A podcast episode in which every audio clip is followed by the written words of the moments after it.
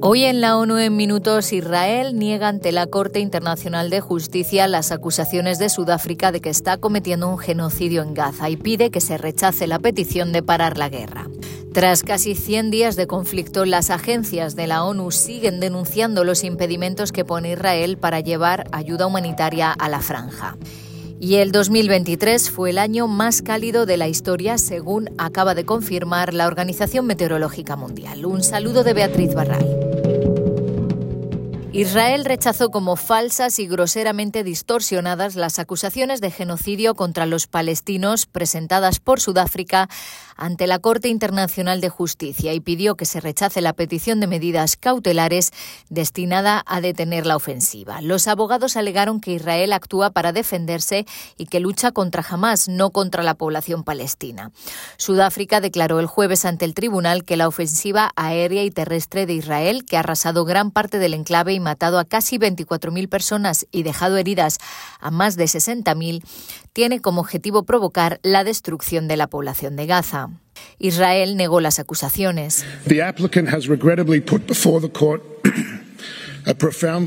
El demandante lamentablemente ha expuesto ante la Corte una imagen profundamente distorsionada. Todo el caso recae en una versión deliberadamente elaborada, descontextualizada y manipuladora de las hostilidades en curso, dijo uno de los abogados.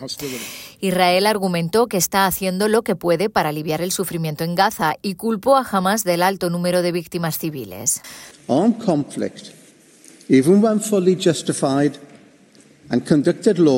Los conflictos armados, aunque estén totalmente justificados y sean legales, son brutales y cuestan vidas, sobre todo cuando la milicia en cuestión tiene como objetivo específico a los civiles y las infraestructuras civiles y cuando no le importa en absoluto causar víctimas civiles en su propio bando, dijo Malcolm Shaw, que defendió que Israel está cumpliendo con los principios del derecho internacional.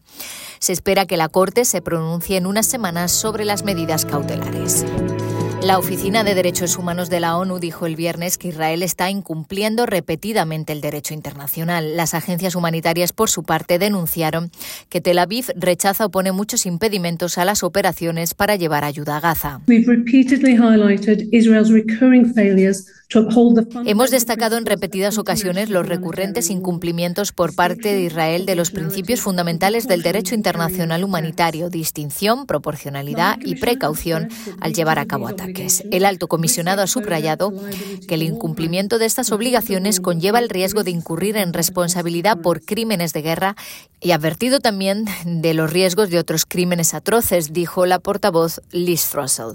La lentitud y la arbitrariedad del régimen de inspecciones y el rechazo casi sistemático por parte de las autoridades israelíes está bloqueando los intentos de hacer llegar ayuda humanitaria al norte de Gaza. Andrea Domenico es el jefe de la Oficina de Coordinación de la Ayuda Humanitaria en los territorios palestinos ocupados. Hay controles que sencillamente no podemos atravesar y debido a las situaciones actuales, los israelíes han negado sistemáticamente o bastante sistemáticamente las peticiones. Creo que ayer tuvimos tres misiones que fueron aprobadas parcialmente, lo que significa que nos han permitido selectivamente hacer alguna parte de lo que teníamos previsto hacer. Pero los días anteriores tuvimos tres operaciones aprobadas de 21 solicitadas. Cambiamos de asunto. La Organización Meteorológica Mundial confirma oficialmente que 2023 fue el año más cálido jamás registrado, con un enorme margen. La temperatura media anual mundial se aproximó a los 1,5 grados Celsius por encima de los niveles preindustriales, el límite establecido en el Acuerdo de París contra el cambio climático. Las temperaturas de todos los meses entre junio y diciembre establecieron nuevos récords mensuales. Julio y agosto fueron los dos meses más calurosos jamás registrados. La secretaria general de la organización, Celeste Saulo, dijo que no podemos permitirnos esperar más y hay que reducir drásticamente las emisiones de gases de efecto invernadero. Y los niveles de COVID son entre 2 y 19 veces superiores a las cifras notificadas en todo el mundo, advierte la OMS citando datos sobre aguas residuales. La mitad de las 10.000 muertes reportadas el mes pasado provienen únicamente de Estados Unidos, por lo que se teme que numerosos casos no están siendo debidamente notificados. La organización además advierte de los peligros todavía desconocidos de la infección repetida por COVID, que puede producirse sin síntomas. Como la mayoría de la gente tiene ya cierta inmunidad al COVID debido a la vacunación, vacunación y a una, o a una infección previa, no sabemos necesariamente con qué frecuencia nos estamos infectando, dijo María Van Kerkhoff, la directora técnica para COVID de la OMS.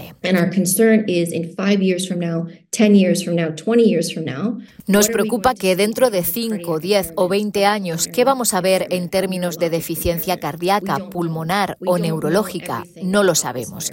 No sabemos todo sobre este virus. Estamos en el quinto año de la pandemia, pero aún hay mucho que desconocemos.